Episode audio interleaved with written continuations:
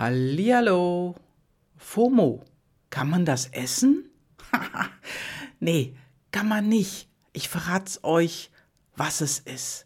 Ich habe gerade auf der Heimfahrt einen Radiosender gewählt, bin so einfach auf die Tasten gerückt. Ich habe gar nicht gewusst, wo ich lande und welcher Sender da eingestellt wird. Und da fiel das Wort FOMO. Und das war ein ganz schweres Gespräch, hatte ich so das Gefühl, aber es war faszinierend dazu zu hören. Und äh, es wurde dann auch ein bisschen anders und habe ich gedacht, FOMO, FOMO, wann erklären die das denn? FOMO, Fear of Missing Out heißt das. Lang ausgeschrieben und übersetzt heißt es, die Angst, etwas zu verpassen.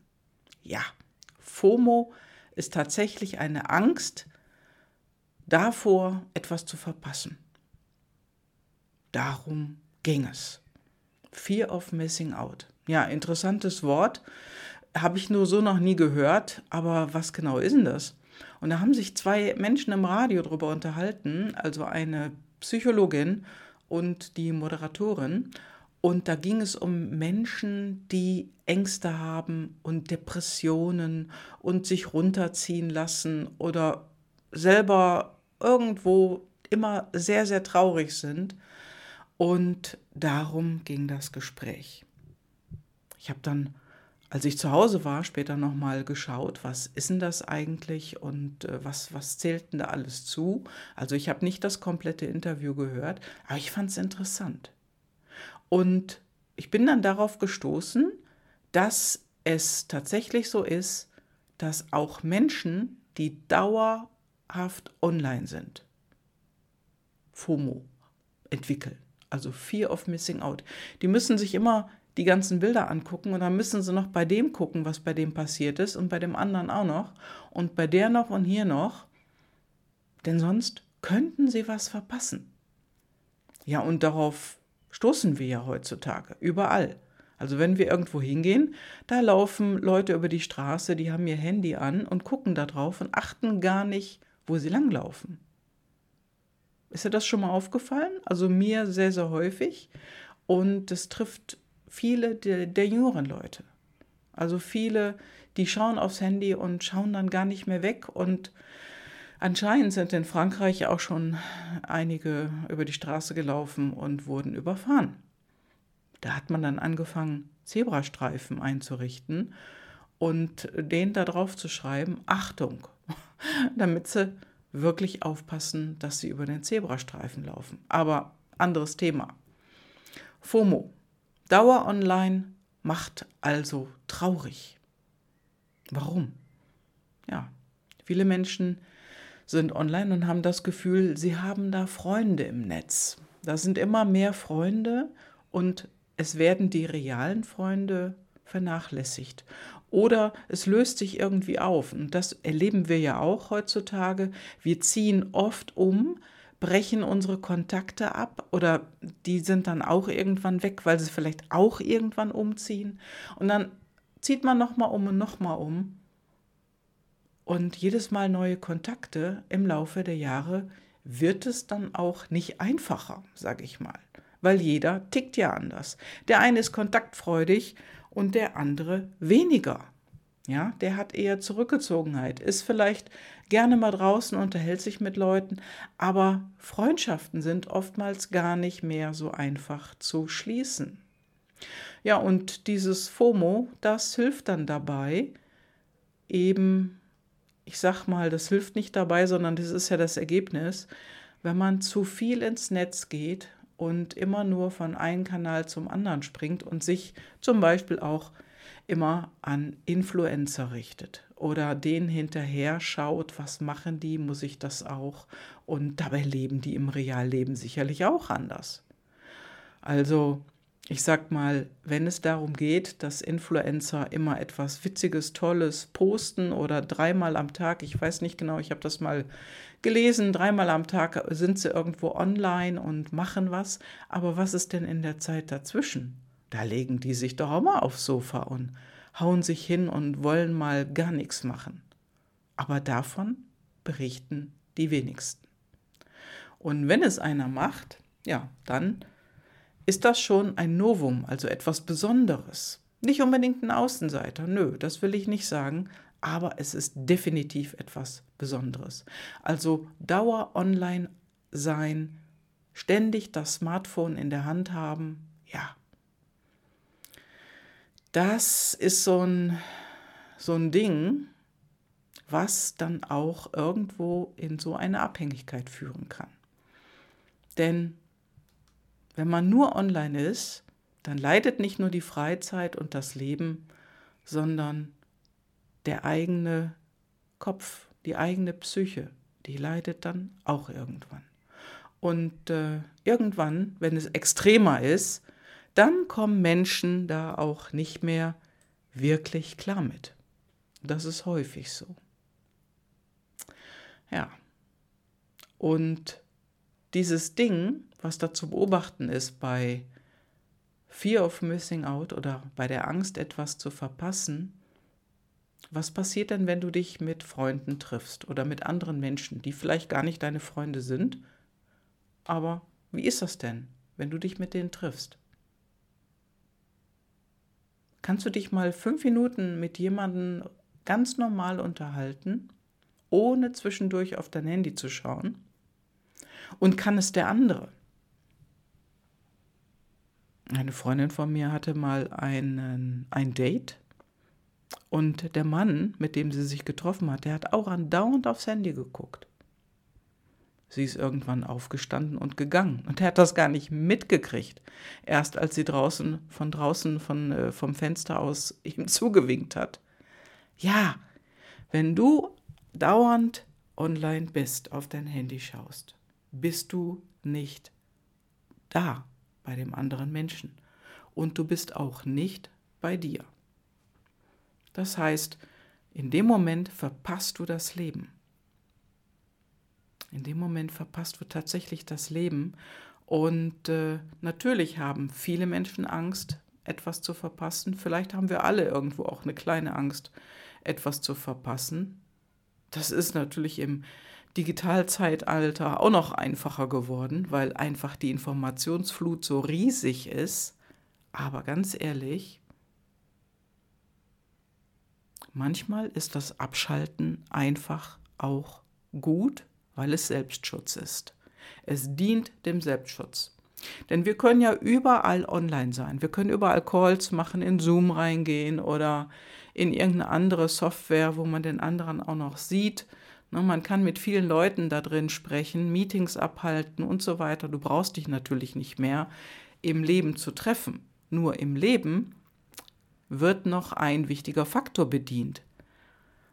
Es ist nicht nur die soziale Komponente.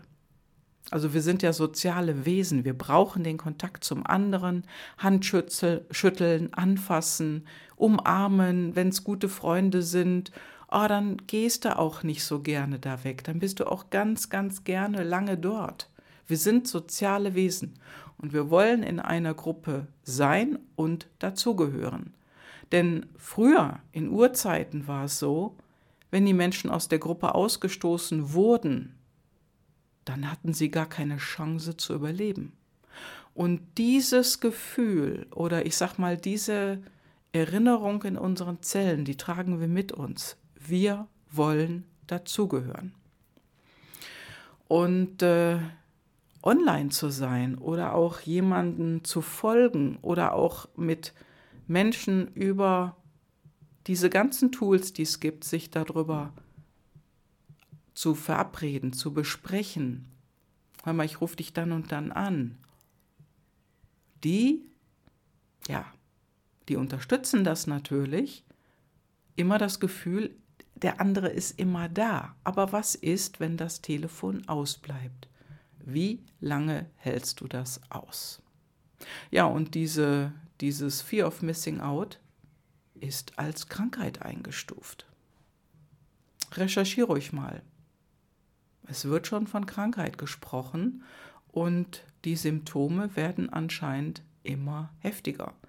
Das wird von traurig bis frustriert, ne, wenn Freunde, Kollegen irgendwas gemeinsam unternehmen, du nicht dabei bist, ja, dann geht es dir ja auch nicht gut. Dann, will, dann bist du vielleicht traurig, frustriert oder was auch ich. Die haben mich nicht eingeladen, die wollen mich nicht dabei haben. Diese Gedanken tauchen hier und dort auf. Oder du vergleichst dich mit anderen. So, und wenn du dann mal weg bist, dann ist immer einer dabei, der auf das Handy schaut nach ein paar Minuten. Und dann wieder. Und dann bimmelt es da und dann macht es da Pling. Wie viele haben das Handy denn mal aus bei so einem Treffen? Also Flugmodus. Oder lautlos, total lautlos. Auch nicht summen und brummen, also Vibration auch ausgeschaltet. Wie viele haben das denn? Ja. Wir hatten natürlich jetzt auch diese ganze C-Kacke da in der Vergangenheit, sage ich jetzt mal, diesen ganzen Mist, wovon sich auch immer mehr rausstellt, dass da viel gelogen wurde. Ja, und in der Zeit haben wir immer mehr online gelebt und gearbeitet und natürlich auch zu viel gegessen und zu viel Kaffee getrunken. Aber jetzt, das Symptom, das ist geblieben. Das ist geblieben. Das war ein ganz anderer Stress in der Zeit und jetzt ist der Stress auch noch da, aber anders. Und dieses FOMO ist geblieben. Sich auf Social Media zu zeigen, okay, das mache ich natürlich auch, ja. Das ist mein Business. Nur jeden Tag, ach, da habe ich gar keinen Bock drauf. Ich mache ja auch nicht jeden Tag einen Podcast. Ich habe jetzt sogar in der letzten Zeit ein bisschen reduziert, von zweimal die Woche vielleicht einmal oder alle zwei Wochen. Auch das habe ich gemacht. Ja, und es sind natürlich weniger Podcast-Hörer, nur wenn ich dann wieder einen mache, kommen wieder mehr. Ja, und ich muss darauf achten, was mir gut tut. Wenn ich das meinen Kunden sage, dann darf ich das auch selber leben. Und ich mache jetzt das, was mir gut tut. Und wenn ich jetzt mal nicht so den Drive habe, dies und jenes zu tun, dann mache ich davon weniger. Ja, alles andere wäre eine Mogelpackung, ehrlich gesagt. Und guck doch mal da draußen, wie viele Leute eine Mogelpackung präsentieren. Du glaubst doch nicht, dass die ganzen Influencer so happy rosé glücklich sind. Sind sie nicht. Und das weiß ich definitiv aus erster Quelle sind sie nicht. Denn auch die fühlen die Überforderung und das zu viel. Und dennoch müssen sie auch gucken, schon allein berufswegen, was machen dann andere, obwohl ich der Meinung bin, das ist nicht notwendig. Hast du den Fokus auf dir, tust du was, was dir gut tut und was für dich wichtig ist, dann bringst du deins raus in die Welt. Du musst nicht gucken, was andere tun. Also das erlebe ich auf jeden Fall schon sehr, sehr lange.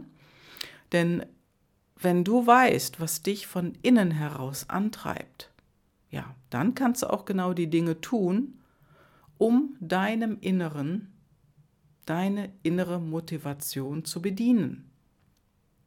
Ja, und das ist das mit den PLDs. PLD-Analyse.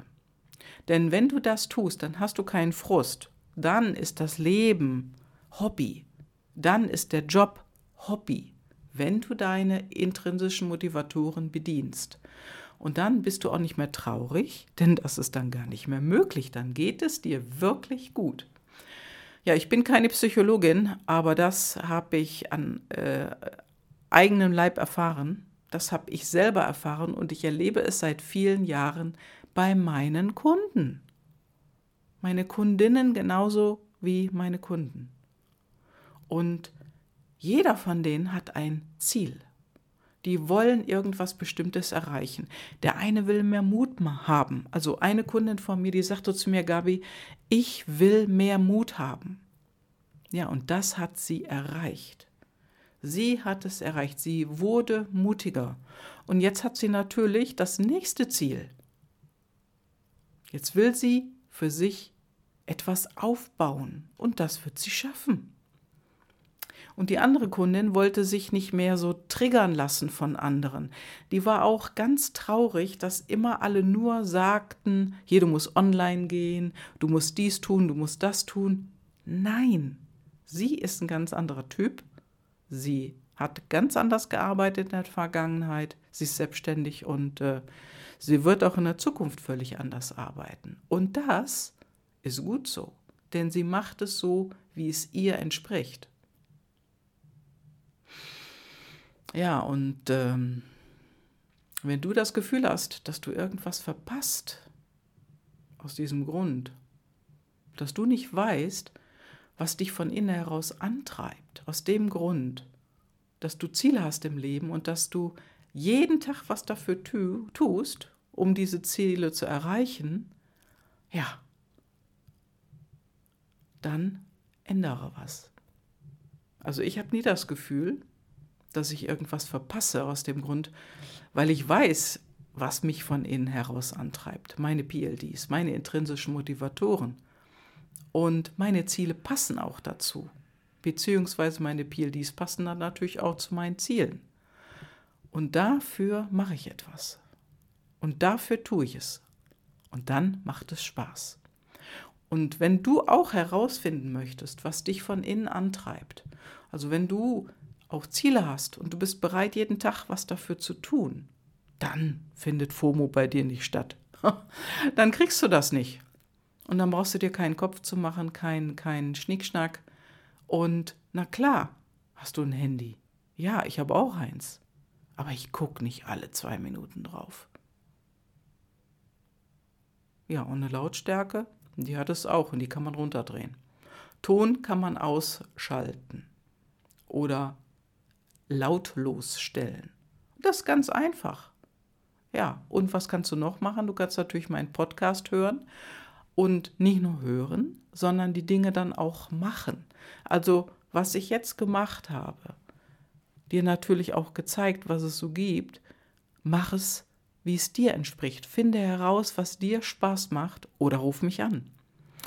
Meine Telefonnummer siehst du ja in den Show Notes. Du kannst Kontakt zu mir aufnehmen via WhatsApp oder auch mir ein E-Mail schicken oder mich auch anrufen, wenn du dich traust. Ich rufe zurück. Ich rufe zurück. Nutze deine Chance. Also mach dich nicht kirre. FOMO muss in deinem Leben nicht stattfinden. Und schmeiß es wieder raus. Es ist nicht dramatisch. Die Medien übertreiben natürlich auch immer. Und mach es anders. Und melde dich bei mir. Ganz liebe Grüße. Ciao, ciao, deine Gabi.